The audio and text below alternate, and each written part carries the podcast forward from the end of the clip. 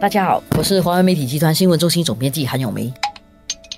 大家好，我是华文媒体集团数码总编辑洪一婷。今天我们来谈一个大家应该会很有兴趣的课题——公积金。每次一讲到这个东西，就觉得特别兴奋。当然，有些人是很兴奋，有些人是满腹苦水。那个新闻谈到这个近六成国人满五十五岁之后就把公积金提取，这是首次好像公布了一个这个关于退休养老跟健康的调查了。有趣的是，他们把钱提出来之后干嘛？还有就是有多少人提提这个钱的人呢？是有百分之五十八，超过一半，超过一半的提的了，百分之四十二的。人是继续把钱放到公积金里面的，我相信这些是想放在公积金里面，利息比较高，而且可能手头没有这么紧，钱可以放在那边存。有趣的是，百分之五十八的人。他们把钱拿出来之后，他们干嘛？绝大部分的哦，就是也是超过百分之五十哦，其实是存入银行。对，这个我们觉得非常有趣，因为如果你是存入银行的话呢，你的概念应该是为了去赚利息，但是银行的利息是低过公积金的。就一般的固定利利息来讲的话，其实都少过百分之二。如果你根本没有放到定期存款，就更糟了，都不到百分之一，更糟。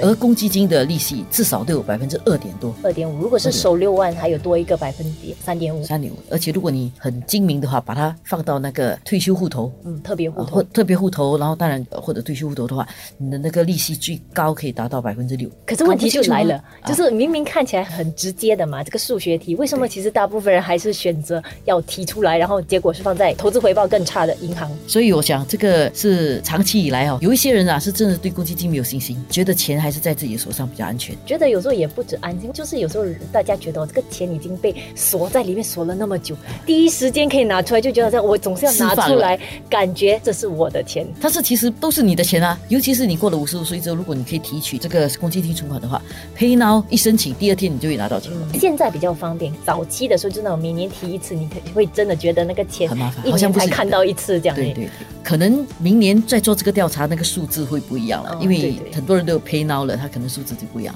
然后另外我们再看这个数字里面还有分说，百分之二十七的人应付家庭开销，呃，这些人可能就是手头是本来就比较紧的。当然还有一些是要偿还贷款，偿还贷款这个东西其实也挺有趣的，大家可以想一想，为什么要拿来偿还贷款？要看你这是什么贷款。房贷真的是不值得。坦白讲，如果大家有想过要把 C P F 拿出来先还房贷，不值得，因为房贷的利率，即使是私人房产的房贷利率，一般来讲都是低过 C P F 的利息的。即使是主屋的话，主屋的利率其实是二点五加多一个零。零点一，所以是二点六。所以其实你如果是以现在你放在公积金的话，如果有三点五的回报，其实还是高还是高的。当然，除非你已经退休了，然后又没有钱还了，那你只好拿 C B F 的钱出来还贷款，那是另当别论。但是如果可以的话，其实用 C B F 的高利息的存款拿出来去还房贷这件事情不是很明智。其实比较理想就继续保留，然后你房贷继续供，因为其实它的回报是比较高的。对，另外比较多的一个百分比的人是百分之十二的人拿拿来去度假或出。国了，就像刚才一婷讲的那种，钱被锁了很久了，我拿出来之后，我要去奖赏一下，犒劳一下自己，好像一个象征性的感觉，我终于拿到了我公积金的钱。当然也有一些是因为平时可能手头比较紧，然后 C P F 拿到了之后呢，去度一个好的假，这样的也是有的。有一个比较值得注意，就是还有百分之三点四是拿来做生意或投资，这些人比较精明的投资者，对，可能真的是拿出来的，他们有信心可以投资在别的工具，其实得到优于公积金的回报。因为如果呃去做一个好的投资的话，比如说买这个房地产信托基金，可能有百分之四到五的回报，好过放在 C B F 里面那个买一些蓝筹股的话，买一些蓝筹回报也是，而且那些股票本身也会增值。嗯，所以如果是有这样的一种投资眼光的人的话，那倒是好的。还有一些人其实也是蛮 V 拿来购买这个私人年金配套，嗯，因为这样他每个月可以拿到一笔固定的收入，照顾完人。不，本来 C B F Life 也是这样的一个概念。不过有些时候他们考虑了以后，可能那个年金的配套有更好的一些照顾到的一些范围了。公积金是一个非常复杂的东西，但是怎么善用，其实是一个大家都应该花一点心思去好好想影响的。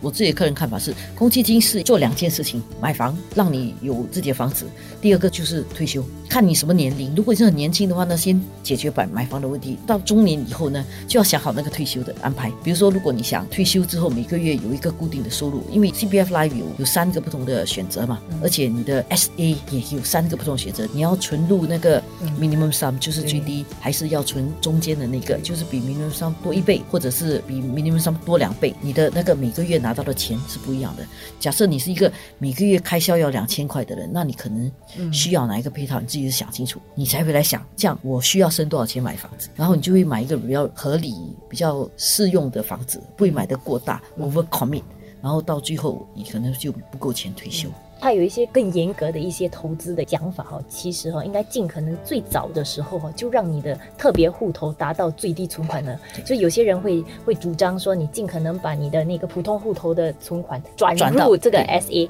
或者就是通过一些 cash top up，就是这样的话，你早一点达到一个它的最低存款，你的那个累积的那个利息其实哦是得到的回报是很多的，因为你有很多年去累积这样的一个回报。因为如果你有比较长的时间去累积那个回报。的话，你以后退休了，或者是年纪大了，过了六十五岁可以提取的时候，你每个月拿到钱是比较多的。对，但是它这里面有一个要注意的地方，就是钱一放到 S H 的话，你是不能够随便拿出来的，一直要到五十五岁，你有超过最低存款额的部分，你才可以拿出来。对。然后那个最低存款是拿不出来的，这一点就是有些人会觉得啊不安了，那我钱那么多放到 S A 去，我又拿不出来怎么办？那你要等到六十五岁，你可以提取那个 C B F Life 的时候，你才可以拿。有些人觉得太迟了，不过现在的人寿命其实越来越长，保持身体健康的话，其实你可以一直不停的拿那个 C B F Life 是拿到不在这个世界的吧。其实比较理想的，你要照顾到拥屋，又要照顾到退休的话，其实最理想的情况哈，应该是尽早把你的那个特别户头填满，然后你在买房方面保守一点。尽可能用现金的部分去还房贷，然后让你的那个公积金去累积。当然，如果你是一个非常非常会理财的人，而且你钱很多，那这些我们讲的都没有用，因为这个超过了我们会做的计算。我们讲的是一般人，一般人如果你不是一个特别会投资的人，其实公积金是一个还算能够保值的一个一个方式，把那个钱该拿去买房子拿去买房子。然后，但是前提就是房子不要买到就是负担太大，对，因为不然的话你就动用了很多公积金去还房贷。对。这个是关键。如果比较起来，大家还是觉得最好就是用公积金去还房贷，然后现金的部分不要动。对。但是有些时候，如果你没有一个更好的投资回报，结果是你牺牲了你公积金的那个。真的比较担心的是不会算，然后又确实比较容易陷入手头紧、陷入财务问题的人，他又不会算，他就比较容易两边都吃亏。大家要精明一点呐！精明不是叫你什么都省、什么都不要用，而是要把钱放在对的地方。